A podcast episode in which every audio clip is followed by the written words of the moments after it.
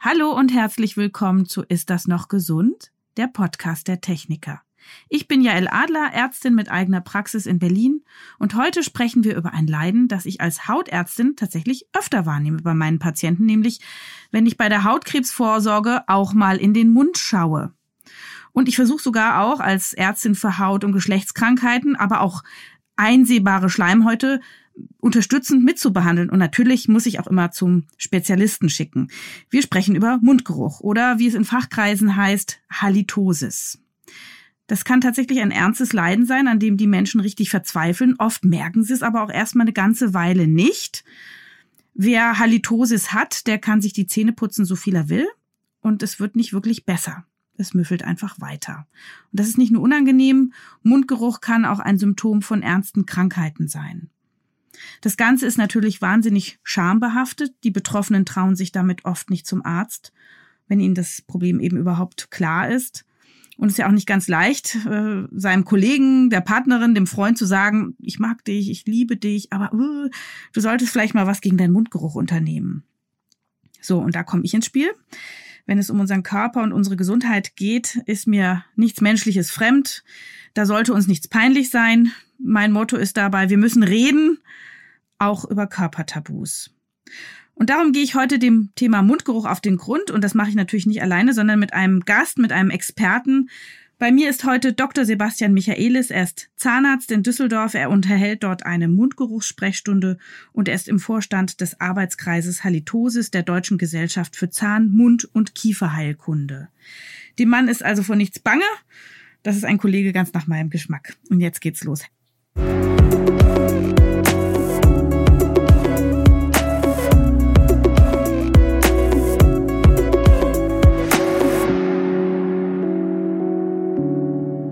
Herzlich willkommen, Herr Dr. Michaelis. Vielen Dank. Herr Dr. Michaelis, wenn ich in der Woche Knoblauch abends esse, dann habe ich am nächsten Morgen immer Hemmungen, wenn ich meinen Patienten in der Hautarztpraxis sehr nahe komme. Und noch schlimmer ist diese Hemmung, wenn ich äh, Tzatziki gegessen habe und nächsten Tag womöglich zum Zahnarzt gehe oder zur Prophylaxe. Ich habe dann immer das Gefühl, ich stink die anderen dann da voll. Wie ist denn das bei Ihnen? Also wie oft haben Sie es mit schlechten Gerüchen in der Praxis zu tun bei Ihren Patienten? Also grundsätzlich bei uns in der Praxis ist das kein Tabuthema, das muss ich einmal schon mal ganz klar sagen, weil wir uns schon sehr lange damit beschäftigen.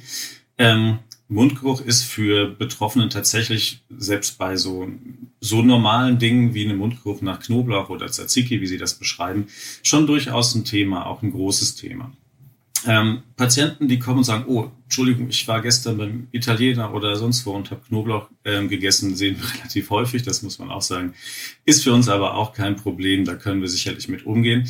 Das ist aber auch gar nicht das, womit wir uns eigentlich beschäftigen. Denn ähm, wenn man über das Thema Mundgeruch oder Halitose spricht, muss man so ein bisschen unterscheiden. Ähm, es gibt ja durchaus Mundgeruchs oder Situationen, wo Mundgeruch entsteht, die sind völlig normal. Das ist, hat also überhaupt keinen pathologischen Wert. Und gerade solche Dinge wie Knoblauchgenuss ähm, sind gar nicht das Thema Mundgeruch im eigentlichen Sinne. Es ist übrigens auch so, dass zu bestimmten Zeiten unter bestimmten Umständen jeder Mensch Mundgeruch hat. Es gibt also auch durchaus einen physiologischen Mundgeruch. Und deswegen, um die Frage nochmal aufzugreifen, also schlechte Gerüche begegnen einem in der Zahnarztpraxis eigentlich jeden Tag. Jetzt haben Sie gesagt, es gibt so ganz normale Mundgeruchauslöser. Was sind denn normale Mundgerüche? normale Mundgerüche, das ist tatsächlich ein, ähm, ein Begriff, den es so nicht gibt. Ähm, das ist auch von Mensch zu Mensch ganz unterschiedlich, sowohl von demjenigen, der ähm, Mundgeruch hat, als auch von demjenigen, der das riecht. Der Professor Seemann zum Beispiel, der sich auch sehr intensiv mit dem Thema ähm, beschäftigt, der fragt dann zum Beispiel gerne, ja, wo fängt Mundgeruch an, wo hört ein würziger Atem auf? Und das ist hm. tatsächlich was, was man nur individuell beantworten kann. Fakt ist aber, diese Mundgeruchs ähm, verursachenden Substanzen, die haben wir alle in der Atemluft. Es geht halt nur darum, wie viele sind das, welche sind das und wie gut ist das riechbar. Was hat sich denn die Natur dabei gedacht, dass die uns so anfällig gemacht hat für Gerüche? Gibt es da irgendeinen evolutiven Grund? Ähm, das ist eine gute Frage, die ich mir so in der Form noch gar nicht gestellt habe. Aber es ist tatsächlich so, ähm, wenn man sich überlegt, wie Mundgeruch entsteht, auch wie physiologischer Mundgeruch entsteht, ist da immer eine bakterielle Aktivität. Das heißt Bakterien, die Stoffwechselprodukte ähm, produzieren, die man riechen kann wir können ohne Bakterien nicht leben, wir können auch ohne Mundhöhlenbakterien nicht leben, die gehören einfach ganz normal zu uns dazu. Und äh, in dem Zusammenhang ist es tatsächlich so, dann steigen wir aber auch schon in ein etwas spezielleres Thema ein. Ähm, die Mundflora an sich, die Zusammensetzung der Mundflora ist ein ganz, ganz spannendes Thema, wo auch unheimlich viel im Moment halt geforscht wird. Was hat sich die Natur dabei gedacht? Ich denke, das ist tatsächlich einfach ein Nebenprodukt der ähm, Bakterienaktivität, die wir grundsätzlich brauchen. Ist ja auch irgendwie gemein, dass man es selber nicht riecht. Warum merkt man seinen eigenen Mundgeruch eigentlich nicht? Oder könnte es einen Trick geben, wie man ihn dann doch äh, bei sich selber entdecken könnte? Ja, ähm, wir riechen unseren eigenen Mundgeruch nicht, weil die Nase an die eigenen Gerüche adaptiert. Das heißt, der Geruch, den, der möglicherweise durch den Mund ausgeströmt wird, den hat die Nase permanent und blendet das damit aus. Diese ganzen Dinge, wie man das versucht, selber herauszukriegen, wie beispielsweise in die Hand hauchen, funktionieren aus diesem Grund auch nicht. Mhm. Auch andere Versuche, wie beispielsweise Zahnseide zu nutzen und dann an der Zahnseide zu riechen, ist nicht zuverlässig, weil das nicht den Mundgeruch widerspiegelt, sondern tatsächlich nur lokal den Geruch an dieser Stelle. Das kann mhm. sich also praktisch schon auswirken, muss aber gar nicht. Ähm, Dinge wie über den Handrücken lecken, trocknen lassen und dann riechen macht auch keinen Sinn, weil getrockneter Speichel einfach riecht. Auch das hat mit Mundgeruch noch nichts zu tun. Ähm, übrigens auch Geschmack und Geruch sind völlig unterschiedliche Wahrnehmungen. Das heißt, es gibt Patienten, die haben einen furchtbaren Geschmack im Mund, riechen aber überhaupt nicht und umgekehrt genauso. Mhm. Was am besten funktioniert, auch wenn es natürlich nicht ganz so einfach ist, ist eine Vertrauensperson zu fragen. Familie, Partnerin, Partner, Kinder, wie auch immer, irgendjemandem, wo man sich überwinden kann zu fragen, sag mal, ist dir bei mir schon mal aufgefallen, dass ich Mundgeruch habe? Kannst du bitte mal riechen? Das ist sicherlich eine zuverlässige Methode. Für alle, die das so nicht so gerne machen möchten, gibt es die sogenannte Airbag-Methode. Das ist eine Methode, die übrigens auch ganz schön beschrieben ist ähm, vom Andreas Filippi auf der ähm, Homepage der Uni Basel. Ähm, zu da nimmt man eine Plastiktüte. Die muss relativ groß sein, also größer als das Ausatemvolumen der Lunge. Sieben, acht Liter ist da empfohlen. Die Plastiktüte sollte selber nicht allzu stark riechen, um das nicht zu überdecken. Dann kann man einfach diese Plastiktüte bitte nur vor den Mund nehmen, durch die Nase ein und durch den Mund ausatmen, bis die Plastiktüte gefüllt ist. Zulassen, paar Minuten warten, gerne Frischluft atmen, die Nase frei machen und dann in einem gut belüfteten Raum einfach die Tüte vor der Nase ausdrücken. Dann kann man tatsächlich gegebenenfalls einen eigenen Mundgeruch wahrnehmen. Und können Sie denn als Zahnarzt auch irgendwie schon unterscheiden? Also haben Sie so eine ganz feine Schnüffelnase und merken, ah, das ist eher so Zahnzwischenraum und das ist eher Mandel und das ist eher Kaffee getrunken? Also können Sie da schon eine Diagnose mit Ihrer Nase stellen? Wenig, ehrlich gesagt. Also es ist tatsächlich so, ähm, viele Zahnärzte würden sagen, also einen Patienten mit Parodontitis, den rieche ich sofort.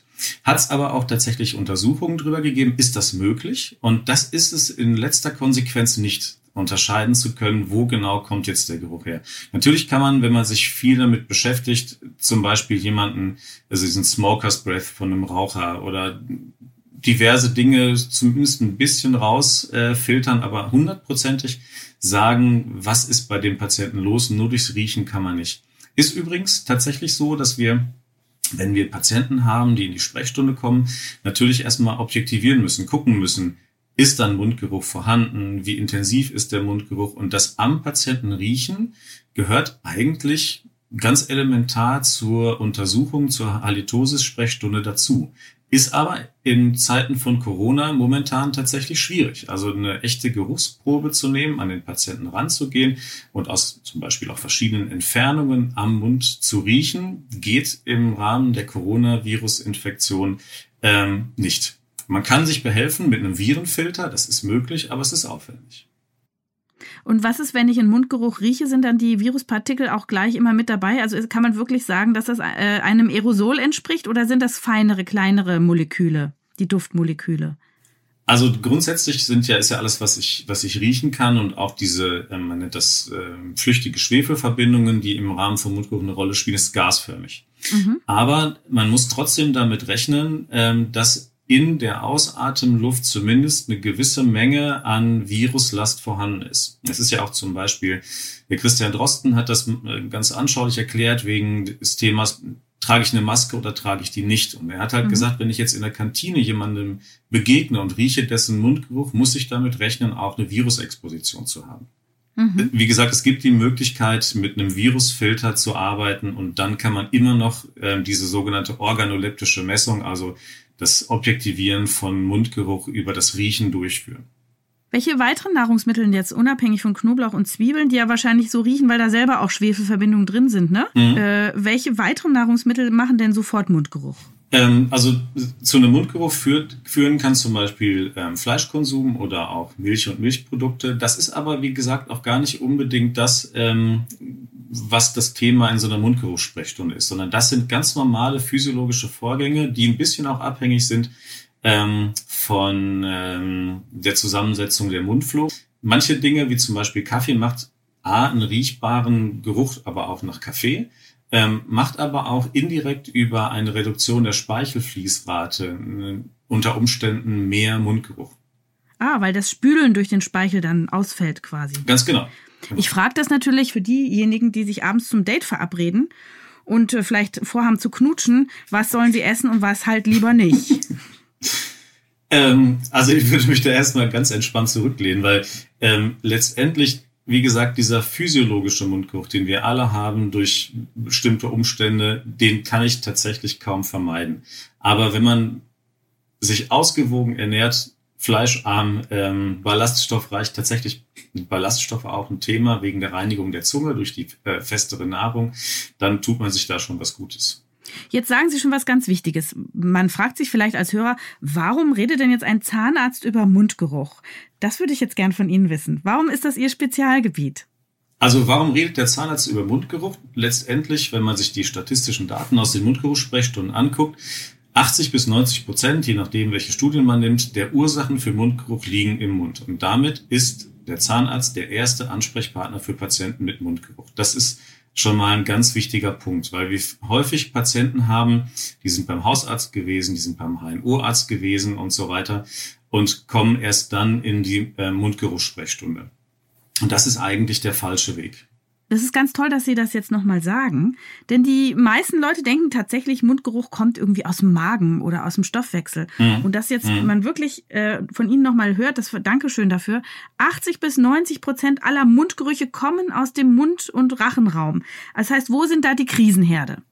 Das, es geht, dreht sich ja immer um Bakterienstoff oder fast immer um Bakterienstoffwechsel. Und da sind mehrere Dinge wichtig. Welche Bakterien sind da? Wie viele Bakterien sind da? Haben die einen entsprechenden Stoffwechsel, weil nicht alle Bakterien machen riechbare Schwefelverbindungen. Ähm, und wo sitzen die? Deswegen Krisenherde sind, wenn man das so nennen möchte, weil Mundgeruch ist ja eigentlich, wenn man das so sieht, keine Krankheit, sondern eher ein Symptom. Ist zwar sicherlich ein zwischenmenschliches Phänomen oder Problem, wenn man das so nennen möchte, aber in dem Sinne keine Krankheit. Das heißt, wir müssen gucken, welche Bakterien sind da und wo sitzen die. Und der weit überwiegende Teil der Bakterien in der Mundhöhle sitzt auf der Zunge. wenn man sich anguckt, warum ist das so, dann ähm, wird schnell klar, dass es um die Oberfläche geht. Die Oberfläche zum Beispiel der Zähne ist glatt, die Oberfläche der Wangenschleimhaut ist glatt, die Oberfläche des Gaumens ist glatt, die Unterseite der Zunge ist glatt, aber die Oberseite der Zunge ist extrem rau. Und ähm, natürlich können auch riechbare Schwefelverbindungen entstehen in Zahnzwischenräumen, in Zahnfleischtaschen und so weiter, aber die Oberfläche der Zunge ist letztendlich die größte. Wie so ein ähm, Staubfänger Hochflorteppich, oder? Ja, kann man sagen. Kann man sagen. Also die ähm, diese Bakterien, die Mundgeruch machen, sind in der Regel Anaerobia. Das heißt, das sind Bakterien, die können keinen Sauerstoff vertragen. Und wenn man sich dann überlegt, wo könnten die denn sitzen, dann sitzen die im Zahnbelag. Und zwar, je dicker der Zahnbelag, desto lieber. Die sitzen in den Zahnfleischtaschen bei einer Parodontitis. Je ausgeprägter die Parodontitis und je tiefer die Taschen, desto mehr Bakterien passen da rein und desto weniger Sauerstoff ist da drin. Und die sitzen aber auch vor allen Dingen in den tiefen Bereichen der Zungenoberfläche. Mhm. Was ist mit den Mandeln? Es gibt ja Leute, die haben so Krypten und da kommen auch Mandelsteine raus. Gucken Sie da auch drauf? Ja, auf jeden Fall.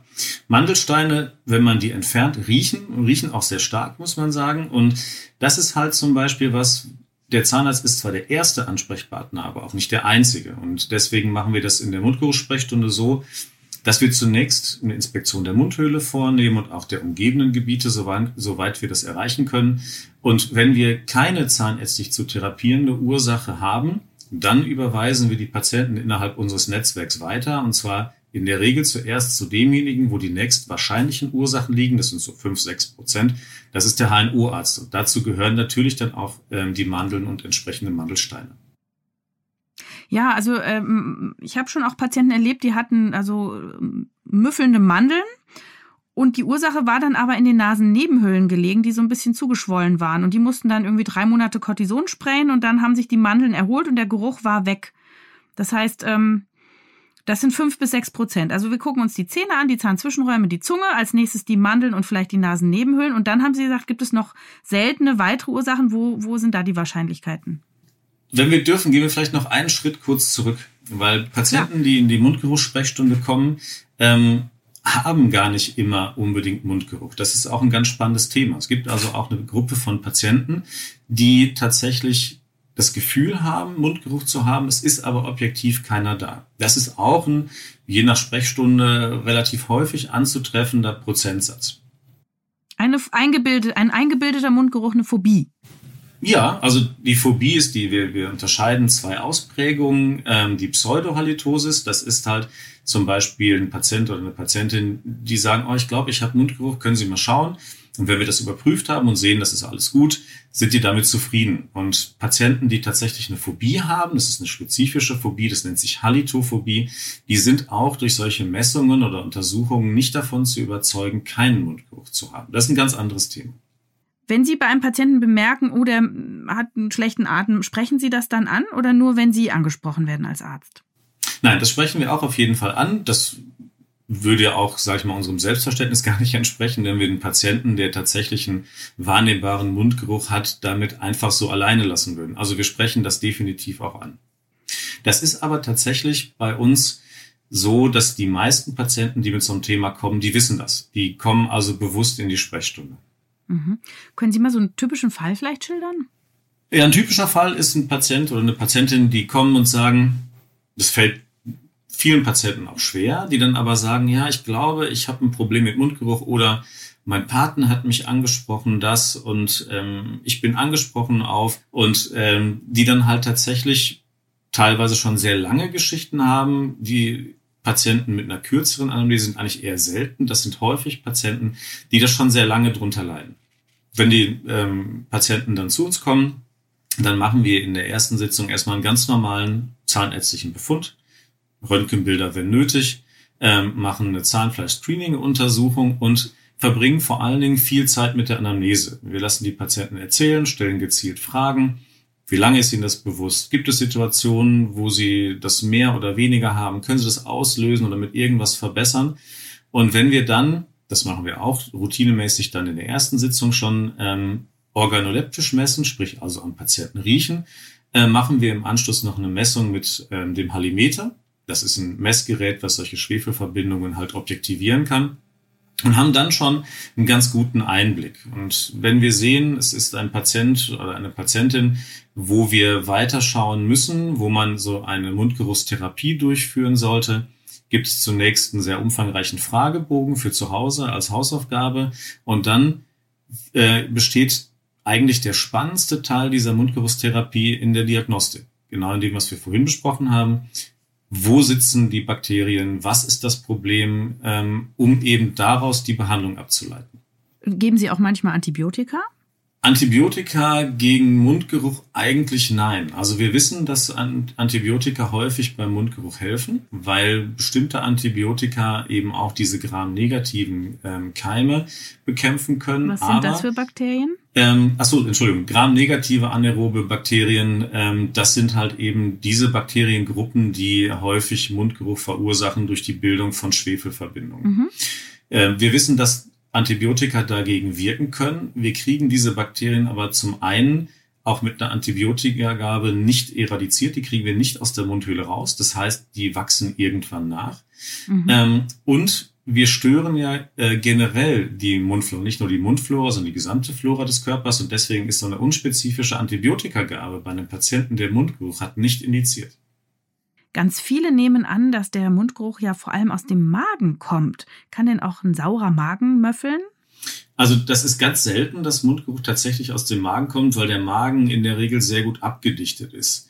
Das kann tatsächlich, es kann nur Mundgeruch aus dem Magen kommen, wenn die Abdichtung nicht stimmt oder wenn es irgendwo ähm, Aussackungen äh, beispielsweise gibt, wo sich Speisereste fangen und sammeln können. Ähm, das sind die einzigen Möglichkeiten, wie der Magen selber tatsächlich einen Mundgeruch auslösen kann. Ist aber wirklich selten. Also ähm, einige Studien sprechen von unter einem Prozent. Ich würde sagen, das ist deutlich unter einem Prozent. Ich habe tatsächlich in zehn Jahren Mundgeruchssprechung noch keinen einzigen Patienten mit einem Magenproblem gesehen. Wie finde ich jetzt als Patient, angenommen, ich bin jetzt Hörer und habe das Gefühl, ich habe Mundgeruch oder das hat mir schon jemand gesagt, wie finde ich denn jetzt eine Arztpraxis, die mir da weiterhelfen kann? Kann das jeder Zahnarzt oder muss es ein Spezialist sein? Ähm, es gibt inzwischen einige Zahnärzte, die sich mit dem Thema beschäftigt haben. In den letzten Jahren ist da auch einiges an Öffentlichkeitsarbeit, Fortbildung und so weiter gelaufen. Wenn man einen Ansprechpartner sucht, kann man den beispielsweise über die ähm, Internetseite des Arbeitskreises Halitosis in der DGZMK finden. Die DGZMK, das ist die größte wissenschaftlich zahnärztliche Organisation in Deutschland, und da gibt es einen Arbeitskreis, der sich mit diesem Thema beschäftigt. Und auf der Seite von diesem Arbeitskreis findet man eine Liste von Ansprechpartnern. In Deutschland, in der Schweiz, Österreich bauen wir die Liste noch auf. Aber da findet man Praxen, die sich mit dem Thema schon beschäftigt haben. Im Zweifel, tatsächlich würde ich zunächst zu meinem Zahnarzt gehen und einfach fragen. Und wenn da nicht geholfen werden kann, dann gerne einfach schauen, gibt es eine Sprechstunde in der Umgebung. Bevor wir jetzt auch noch zu Therapien kommen, würde ich ganz gerne noch mal mich erkundigen, welche weiteren Mundgerüche gibt es denn jetzt noch? Also die, die nicht aus der Mundhöhle oder aus dem Rachen kommen. Also weitere Ursachen für Mundgeruch, die nicht in der Mundhöhle liegen, sind ähm, beispielsweise auch Stoffwechselvorgänge. Wir wissen, dass bei einem schlecht eingestellten Diabetes beispielsweise ein spezieller Geruch entsteht, dass bei bestimmten Nierenerkrankungen ein Geruch entstehen kann. Können Sie den beschreiben, den Geruch? Also was, wie riecht ein Diabetiker? Ein, ein Diabetiker per se riecht erstmal nicht, sondern das ist tatsächlich nur dann, ähm, wenn die Situation entgleist, wenn der Diabetes nicht gut eingestellt ist. Das kann man so beschreiben als einen strengen, so ein bisschen nach Aceton riechenden Geruch. Also wie Nagellackentferner. Ja, sowas in der Art, genau. Mhm. Wobei man natürlich auch sagen muss, dass jemand, dessen Diabeteswerte gerade akut entgleisen, auch andere Themen in dem Moment hat als den Mundgeruch. Mhm. Aber das ist trotzdem so, dass man halt darüber sagen kann, ja, es gibt tatsächlich auch ähm, solche Stoffwechselerkrankungen wie ein Diabetes, die die Ausatemluft beeinflussen können. Ist übrigens zum Beispiel, wenn wir die äh, Messungen machen auf Mundgeruch, dann sei es mit der eigenen Nase oder mit einem Messgerät. Äh, in dem Zusammenhang empfehlenswert, sich die Luft anzuschauen, die aus dem Mund kommt und die Luft, die aus der Nase kommt. Denn wenn es jetzt zum Beispiel ein systemisches Thema ist, wobei die riechbaren Verbindungen über die Lunge abgegeben werden, muss auch die Luft, die aus der Nase kommt, belastet sein. Und das ist tatsächlich mhm. selten der Fall. Schnüffeln Sie dann auch an der Nase, während Sie den Mund zuhalten oder wie macht man das technisch? Ja, den Mund schließen kann der Patient ja auch selbst, aber klar, ähm, genau so ist das. Jetzt haben Sie gesagt, also Diabetes ist so was, wo man nach Aceton riechen könnte, wenn der entgleist. Was gibt es denn noch für andere Stoffwechselstörungen oder gibt es vielleicht auch Hormonschwankungen, die man irgendwie erschnuppern kann? Also es gibt tatsächlich auch andere ähm, Probleme, wie beispielsweise akute Nierenerkrankungen. Sagt man, das riecht fischig, habe ich tatsächlich selber noch nicht äh, gerochen, auch noch nicht in der Praxis gehabt, weil es oft Patienten sind, denen es dann allgemein auch wirklich nicht mehr gut geht. Hormonelle Einflüsse gibt es auf jeden Fall. Es gibt ähm, auch Schwankungen. Ähm, bei Frauen ist das untersucht worden ähm, im Zyklusverlauf. Äh, was, mhm. die, was die Anzahl der riechbaren Schwefelverbindungen ähm, betrifft, hat beispielsweise Professor Noack, ganz spannend fand ich das auf einem Symposium erzählt, ähm, dass Frauen an den fruchtbaren Tagen eigentlich mehr Mundgeruch haben als an den nicht fruchtbaren Tagen. Hätte ich jetzt umgekehrt erwartet, ist auch noch nicht erklärbar, ist aber so. Womit wir wieder bei der Evolution wären. Vielleicht geht es wirklich um das Signal, kannst du mich riechen, Cherie, oder nicht? ja, ein Stück weit bestimmt. Ein Stück weit bestimmt. Das ist tatsächlich, ist das ein Thema, ähm, die Mundflora wird zum Teil auch über Generationen als stabil angesehen. Ähm, es ist tatsächlich offensichtlich so, ähm, dass es scheinbar kein evolutionärer Nachteil ist, einen gewissen Mundgeruch zu haben. Sonst gäbe es das schon nicht mehr. Ja, ja, genau. Also als Hautärztin äh, beschäftige ich mich ja durchaus auch mit Körpergeruch und da äh, kennen wir eindeutig das erotische Duftmarketing über die Duftdrüsen und äh, der, das Sekret primär riecht jetzt auch nicht, aber die Bakterien zersetzen ja auch den Schweiß und die Hormone, die über die Duftdrüsen abgegeben werden. Und dann gibt es einen individuellen Geruchsfingerabdruck und der verrät natürlich einem potenziellen Partner auch was über das Immunsystem und ob man genetisch passt und ob die Nachkommen vielleicht äh, auch durchaus stark sind. Und ähm, dann gibt's ja noch das Thema Pheromone, das ist ja auch noch nicht ganz erforscht. Auf jeden Fall geht man davon aus, dass Gerüche durchaus etwas Attraktives sein können und ähm, uns aneinander binden oder eben auch abstoßen und dann in Alarmbereitschaft versetzen. Und womöglich gibt's das ja auch in, im Mund. Das finde ich ganz spannend, was Sie da gerade erzählen. Ich bin fasziniert. Da sind wir wieder beim Thema würziger Atem versus Mundgeruch, ja. Wobei man tatsächlich sagen muss, ähm, dass ein wirklich echter Mundgeruch also auch nicht attraktiv wahrgenommen werden kann. Das ja. ist tatsächlich so. Das ist natürlich von, es ist von Mensch zu Mensch einfach ganz unterschiedlich. Und wie gesagt, wir können halt tatsächlich dieses Thema ähm, Zusammensetzung der Mundflora, übrigens nicht nur Mundflora, auch Darmflora und ähm, generell ähm, Bakterien, die den Körper besiedeln, ist ja gerade ein Riesenthema in der Forschung. Und deswegen können wir noch gar nicht hundertprozentig solche Fragen beantworten. Welche Keimkonzentration oder welches Keimspektrum macht denn genau was? Das macht es halt auch so schwierig, im antibiotischen Bereich zu arbeiten und macht eigentlich auch so die Überlegungen in Richtung Probiotika ganz spannend. Ich habe eine Patientin gehabt, die hat ähm, auch sich eingebildet, dass sie Mundgeruch hätte. Sie hatte keinen, also ich habe gar nichts wahrnehmen können. Und ähm, die war wohl traumatisiert. Irgendjemand hat ihr immer gesagt, oh, du stinkst aus der Fresse, so ganz uncharmant und hässlich, wie das manchmal Menschen machen. Und da hat sie dann sozusagen in ihren Mund hineingefühlt und geschmeckt und hat sich dieses, ähm, diese Sensation gemerkt. Und jetzt hat sie immer das wieder gespürt oder wahrgenommen und dachte, jetzt hat sie immer Mundgeruch. Ähm, kann man jemanden traumatisieren auf diese Art? Also wirklich, dass der Mensch dann glaubt, er hätte es, wobei er es gar nicht hat? Erleben Sie das öfter? Oder gibt es andere psychische, psychologische Gründe? Also das sehen wir tatsächlich häufiger. Jetzt nicht unbedingt, dass jemand bewusst traumatisiert worden ist, sondern dass es tatsächlich ganz häufig sogar ähm, ist, einen psychologischen Aspekt hat. Ähm, wir hatten ja vorhin schon kurz darüber gesprochen, dass es sowas gibt wie eine Pseudohalitosis oder auch eine Halitophobie. Das heißt also tatsächlich Patienten, die das Gefühl haben, ähm, Mundgeruch zu haben, ohne dass tatsächlich ein Mundgeruch objektivierbar wäre. Und das ist, wenn wir noch mal uns in Erinnerung rufen, dass wir alle zu bestimmten Zeiten unter bestimmten Umständen Mundgeruch haben. Natürlich auch möglich, dass zu einem Zeitpunkt ähm, ein Mundgeruch vorliegt, sei es von einer Erkältung, Mandelentzündung, wie auch immer, man darauf angesprochen wird und sich das so zu Herzen nimmt, dass daraus sich ein psychologisches Thema entwickelt. Diese Halitophobie geht auch sehr in den Bereich sozialer Ängste. Das heißt, wenn ich Angst habe, tatsächlich, dass Menschen mich ablehnen, nicht mögen, wie auch immer, wenn ich schüchtern bin in irgendeiner Form und habe dann so ein Erlebnis, dass mir jemand sagt, boah, du hast aber Mundgeruch, kannst dir mal die Zähne putzen, kann das natürlich sein, dass das echt Spuren hinterlässt. Dann können wir jetzt mal ein bisschen zu den Therapien kommen. Also Sie haben da irgendwie eine Diagnose gestellt, aber vielleicht erstmal so ein paar allgemeine Tipps. Was können wir alle tun, um keinen Mundgeruch zu haben? Also allgemeine Tipps sind erstmal gesunde, ballaststoffreiche Ernährung und eine vernünftige Zahnpflege. Denn wie gesagt, das sind vor allen Dingen Bakterien, die keinen Sauerstoff mögen und je dicker die Plaque, desto weniger Sauerstoff. Das heißt eine vernünftige Zahnpflege. Dazu gehört auch unbedingt eine ähm, Zwischenraumreinigung und auch eine Zungenreinigung. Ähm, diese beiden Komponenten hat jeder selber in der Hand.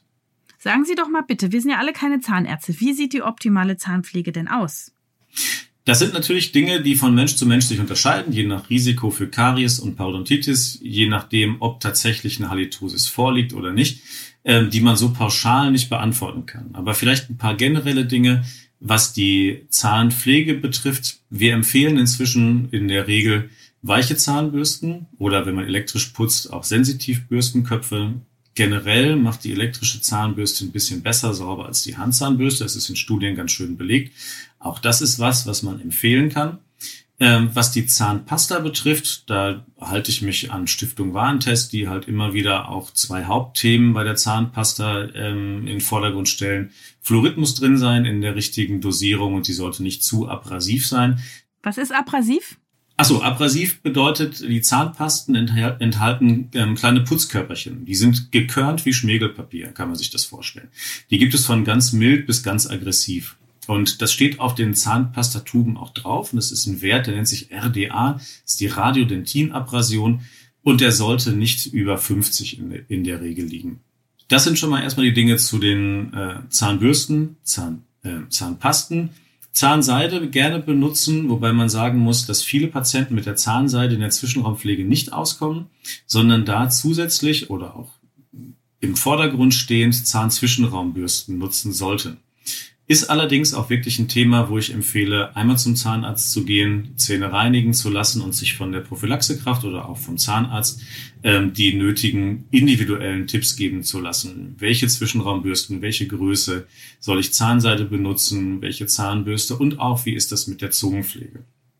Zungenpflege übrigens ähm, ist inzwischen, also ist in Deutschland nicht so das Thema wie in anderen Ländern, ähm, ist aber generell tatsächlich zu empfehlen, weil man aus Studien weiß, dass die Zunge, regelmäßige Zungenreinigung nicht nur äh, einen Mundgeruch reduzieren kann, sondern auch das Kariesrisiko senkt. Also den Teppich ausklopfen, aussaugen, ab, ab, abschaben, putzen. Äh, ja, ähm, genau, genau. Zungenbürste kaufen, Zungenschaber, was empfehlen Sie? Äh, wenn man sich die Oberflächenstruktur der Zunge anguckt, die ist ja, da hatten wir gerade schon drüber gesprochen, die ist sehr rau. Übrigens, die Zunge eine riesen Oberfläche. Wenn man sich das, wenn man die Zunge glatt ziehen würde, käme man auf bis zu vier Quadratmeter. Das ist eine riesen mhm. Oberfläche. Deswegen ist der Zungenschaber eigentlich nur dafür geeignet, den oberflächlichen Belag runterzunehmen. Ähm, und das, was man ähm, lieber machen sollte, was einfach viel besser funktioniert, ist eine flache Zungenbürste und ganz wichtig, in Verbindung mit einem Zungengel oder einer Zungenpasta. Oh, ach, das gibt's auch noch. Das gibt's auch, ja. Also man kann nicht die Zahnpasta nehmen und es mit der machen? Doch, natürlich. Man kann auch die Zahnpasta nehmen und das mit der Zahnpasta machen. Ähm, bei den Zungenpasten ist das häufig so, dass die noch bestimmte chemische Verbindungen enthalten, die einem Mundgeruch vorbeugen und die halt in die Zunge dann einmassiert tatsächlich auch was bewirken können. Okay, und jetzt noch Mundwasser. Wie sieht's damit aus? Mhm. Ähm, bei den Mundspülungen, wenn ich Patienten Mundspüllösungen empfehle, mache ich das immer sehr individuell indem ich schaue, warum soll dieser Patient eine Mundspüllösung haben. Also wenn wir Patienten haben, die zum Beispiel Entzündungen in der Mundhöhle haben, zum Beispiel begleitend bei der ähm, Parodontitis-Therapie, begleitend bei eingeschränkter Mundhygienefähigkeit und so weiter, ist das, brauche ich ein ganz anderes Spektrum der Wirksamkeit der Mundspüllösung als beispielsweise bei Patienten, die ein hohes Kariesrisiko haben oder bei Patienten, die einen Mundgeruch haben. Grundsätzlich muss ein gesunder Patient mit einem niedrigen Risiko für Karies und Parodontitis und ohne Mundgeruch keine Mundspüllösung routinemäßig benutzen. Kommen wir nochmal zur Ernährung. Sie haben vorhin schon gesagt, Ballaststoffe sind schon mal super, weil die auch einfach so einen Schrubbeffekt haben. Also die Schleimhäute von Bakterien durch Schrubben befreien. Dann haben Sie gesagt, Speichel ist wichtig. Also schätze ich, sollte man immer ausreichend trinken, dass man nicht austrocknet, weil es einen Spüleffekt gibt. Das habe ich auch verstanden. Jetzt beschäftige ich mich als Hautärztin sehr mit dem Darmmikrobiom. Dafür gibt man ja auch gerne Ballaststoffe und echte Bakterien. Und ich äh, gebe meinen Patienten auch immer den Rat, ähm, dass wenn sie ihren Darm und die Haut mit äh, pro- und präbiotischer Nahrung stärken, dann haben sie auch was für ihre Mundhöhle getan. Aber jetzt bin ich natürlich gespannt, ob Sie da noch bessere Daten haben als diese etwas pauschale Aussage. Also erstmal muss ich sagen, finde ich, äh, kann ich Ihre Aussage so unterstützen. Finde ich, ist auch ein ganz spannendes Thema. Probiotika bedeutet ja, ich gebe lebende Organismen und Präbiotika bedeutet, ich gebe Nahrungsmittel, die die positiven Bakterien unterstützen. Mhm. Kann man auch kombinieren als Symbiotika, aber das ist tatsächlich auch für uns im Moment ein sehr spannendes Thema. Ähm, und zwar einmal sowohl ähm, als gastrointestinale Gabe, wie Sie das halt auch beschrieben haben. Das heißt, dass man Patienten für die Darmflora Probiotika, Präbiotika gibt und tatsächlich auch nachweisbare Effekte in der Mundhöhle generieren kann. Zum anderen aber auch die Gabe von oralen Präbiotika, beispielsweise als Lutschtabletten oder sowas, die halt direkt im Mund sich ansiedeln sollen. Mhm. Es gibt eine Studie aus, ich glaube, 2015, ähm, zu dem Thema. Ähm, da ging es darum, dass geschaut wurde, was macht denn so eine Probiotikagabe ähm, mit Entzündungswerten in der Mundhöhle? Das darf man, glaube ich, sagen. Das ist ein ganz bekanntes japanisches Produkt, so ein kleines Trinkfläschchen. Was die Probanden da bekommen haben, ist bei Studierenden gemacht worden, die Untersuchung. Und die eine Gruppe hat acht Wochen ähm, diese Trinkfläschchen bekommen ähm, mit speziellen, ich glaube, Lactobacillen sind da drin. Ähm, und die andere Gruppe eben nicht. Und dann hat man äh, diese Probanden vier Tage lang von der Mundhygiene getrennt. Das heißt, die haben vier Tage die Zähne nicht geputzt und man hat somit eine sogenannte Gingivitis, also eine Zahnfleischentzündung induziert und konnte tatsächlich nachweisen, die Probanden, die acht Wochen lang diese Probiotika bekommen haben, hatten zwar mindestens genauso viel Plaque auf den Zähnen, aber weniger Entzündung. Und das sind halt immunmodulatorische Prozesse, die im Darm wirken, die sich tatsächlich auf das gesamte Immunsystem auszuwirken scheinen, bis in die Mundhöhle. So spannend das auch ist, kann man jetzt nicht daraus sagen, ähm, alle Menschen, die was für ihre Mundgesundheit tun sollen, müssen dieses Produkt nehmen. Das so weit würde ich nicht gehen. Generell ist es so, ähm, dass man tatsächlich empfehlen kann, wie Sie schon sagten, viel Wasser zu trinken und eine ballaststoffreiche Ernährung. Und dann können solche Probiotika noch eine ergänzende ähm, gute Hilfe sein. Probiotische Verbindungen oder äh, Probiotika gibt es auch für die Anwendung in der Mundhöhle, beispielsweise als äh, Kautabletten oder Lutschtabletten. Die sind zum Beispiel gedacht als begleitende Therapie zur Parodontitis-Behandlung. Gibt es erste Studien, die Effekte zeigen, die auch in etwa vergleichbar sind mit den Effekten, die eine begleitende Antibiotikagabe ähm, bewirkt, natürlich mit wesentlich weniger Nebenwirkungen. Es gibt auch Studien, die gezeigt haben, dass Studien bei Kindern, aber auch bei Erwachsenen, dass die Halitosis also ein wahrnehmbarer Mundgeruch, tatsächlich durch die Anwendung von Probiotika im Mund reduziert werden kann. Diese Studien haben aber alle gemeinsam, dass am Ende die Aussage steht, wir wissen noch nicht genug darüber. Wir müssen erstmal noch mehr forschen. Deswegen kann man dann noch keine allgemeingültigen Empfehlungen geben. Wenn zum Beispiel auch die Frage kommt, welches kann man denn jetzt empfehlen? Dann gibt es ähm, nichts, wo ich jetzt sagen würde, ja, dieses Produkt ist unbedingt empfehlenswert. Das Einzige, was man sagen kann, ist, die Bakterienkulturen, auch wenn der erste Teil des Namens zum Beispiel Lactobacillus oder Streptococcus ähm, ähm, ist, sind ganz unterschiedlich. Das heißt, man kann von der Studie mit einem Bakterium nicht auf die Wirkung von einem anderen Bakterium mit einem ähnlich klingenden Namen schließen. Deswegen sollte man sich da immer an das halten, was die jeweilige Studie letztendlich beschreibt. Liebe Hörerinnen und Hörer, jetzt ist ein ganz denkwürdiger Moment. Es sind viele Fachbereiche, die immer wieder darauf zurückkommen. Die Zukunft wird so sein, dass man Infektionserkrankungen nicht mehr mit Antibiotika behandelt, sondern mit anderen Erregern. Also Liebe bekämpfen böse Erreger. Und da hat man viel weniger Kollateralschäden. Und der Zahnarzt sagt das auch. Das finde ich richtig spannend. Ich glaube auch, dass da tatsächlich so ein bisschen, ähm, also da ist sehr, sehr viel Forschungsbedarf. So pauschal kann man das jetzt noch nicht sagen, aber ich glaube auch, da geht's, wird in der Zukunft das sehr spannend sein. Wie sieht's denn aus mit Medikamenten äh, sonst so? Gibt's da irgendwelche neuen Entwicklungen? Ist da was im Gange? Ähm, also erstmal muss man sagen, es gibt auch Medikamente, die einen Mundgeruch verursachen können sei es durch Stoffwechselabbauprodukte, sei es durch Speichelfließratenreduktion, sei es aber auch durch äh, Zahnfleischschwellungen und dadurch bedingt Nischenbildung für Mundgeruch. Also da ist, das ist ein Thema, wenn man über Medikamente spricht. Medikamente gegen Mundgeruch selber. Wir hatten ja gesagt, Mundgeruch ist eher ein Symptom und hat sehr viel mit bakteriellem Stoffwechsel zu tun. Das heißt, wenn eine medikamentös zu behandelnde Ursache dahinter steckt, dann ist ein Medikament in der Behandlung vom Mundgeruch sinnvoll, aber auch nur dann. Jetzt kommen wir zum Ende. Wir Hautärzte versuchen immer möglichst keine Pickel zu haben. Und die Zahnärzte immer schöne Zähne und kein Mundgeruch. Was sind Ihre Top 3 Tricks für uns? äh, Top 3 Tricks, um Mundgeruch zu vermeiden. Wir hatten schon die Zahnpflege zu Hause, regelmäßige Prophylaxe auch beim Zahnarzt. Also ich fasse mal den Top-Punkt ähm, als Zahnpflege einfach zusammen.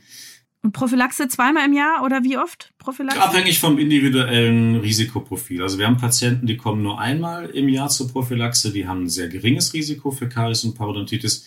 Wir haben aber auch Patienten, die haben so ein hohes Risiko, zum Beispiel für eine Parodontitis, so eine Anfälligkeit, die kommen auch drei bis viermal im Jahr. Mhm. Ähm, also Zahnpflege, Ernährung und was man tatsächlich auch empfehlen kann, wenn auch nicht ähm, ganz pauschal, sind ähm, bestimmte Mundspüllösungen, die beispielsweise ähm, Zinkverbindungen enthalten, die ebenfalls ähm, tatsächlich eine nachweisbare Wirkung gegen Mundgeruch haben. Bitte aber nicht in der Daueranwendung, sondern lieber die Ursache herausfinden und bekämpfen. Aber das ist ein zusätzliches ähm, Tool, was man nutzen kann. Wie sieht es eigentlich aus? Gibt es einen Rat für einen Ernährungsstil? Welcher ist besonders atemfreundlich? Also atemfreundlich ist alles im Grunde genommen auch was gesund ist. Wir hatten ja auch das Thema Verbindung zum Darm und so weiter schon. Eine ballaststoffreiche Ernährung ist empfehlenswert, weil alleine durch die, ähm, durch die körnigere und gröbere Nahrung die Zungenreinigung, die automatische Zungenreinigung im Mund schon aktiviert wird. Alles, was die Abwehr stärkt, ist auch gut für, einen, ähm, für einen besseren Mundgeruch. Fleisch selber kann tatsächlich durch ähm, Abbauprodukte ähm, eine sehr fleischreiche Ernährung zu mehr Mundgeruch führen. Deswegen plädiere ich immer für Ausgewogenheit.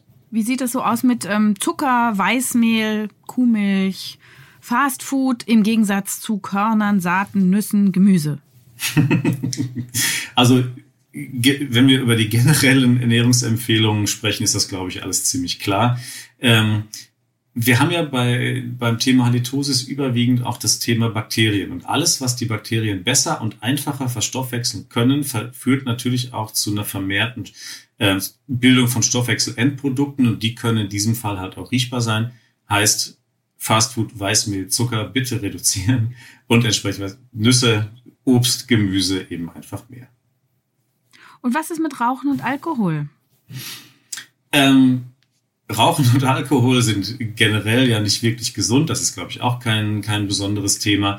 Alkohol macht mit der klassischen Fahne auch einen riechbaren Mundgeruch, der für uns jetzt in der Mundgeruchssprechstunde eigentlich nicht wirklich relevant ist, weil das selbsterklärend ist. Und beim Rauchen ist das so, auch Rauchen macht einen Mundgeruch. Rauchen macht einmal diesen spezifischen Smoker's Breath, der aber auch mit verursacht wird durch zum Beispiel Metabolite, die wieder abgeatmet werden. Ähm, und deswegen auch im Hinblick auf den Mundgeruch, nicht nur, aber auch, wenn es irgendwie geht, rauchen bitte nein. Herr Dr. Sebastian Michaelis, das war Dufte. Vielen Dank. Es war ein ganz interessantes und auch sehr praktisches, konkretes Gespräch. Also ich hoffe, es haben alle was mitgenommen. Also ich habe es auf jeden Fall. Ich werde mit meinem Mund und meinen Zähnen noch liebevoller umgehen. Sie haben mich sehr motiviert. Ja, vielen Dank, äh, dass ich mich heute hier beteiligen durfte. Ich hoffe, wir konnten so ein bisschen ähm, auch die Scheu vor diesem Thema nehmen, vielleicht auch Patienten oder Menschen dazu zu bewegen, mit so einem Thema einfach sich an den Zahnarzt zu wenden und sich da vertrauensvoll einfach Hilfe zu holen. Das machen wir. Danke. Sehr gerne. Das war's für heute. In 14 Tagen erscheint die nächste Folge von Ist das noch gesund? Dann sprechen wir über Regelschmerzen und das prämenstruelle Syndrom PMS. Ein ganz wichtiges Thema und wenn ihr davon betroffen seid oder andere kennt, die betroffen sind, abonniert diesen Podcast in eurer App, empfehlt uns weiter. Ich freue mich, wenn wir so viele Menschen wie möglich mit diesen Informationen versorgen können und wenn wir weiterhelfen können. Wenn ihr Fragen habt oder Kritik oder auch Themenvorschläge, dann schreibt mir doch an podcast.tk.de oder auf den Facebook- und Instagram-Kanälen der Techniker. Ich sage danke fürs Zuhören und bis zum nächsten Mal. Eure Jael Adler. Das war ist das noch gesund? Der Gesundheitspodcast der Techniker. Alle zwei Wochen bekommt ihr hier auf dem Podcast-Kanal eine neue Folge zu hören. Welche Themen wir als nächstes behandeln, erfahrt ihr im Newsletter der Techniker. Danke fürs Zuhören und bis zum nächsten Mal.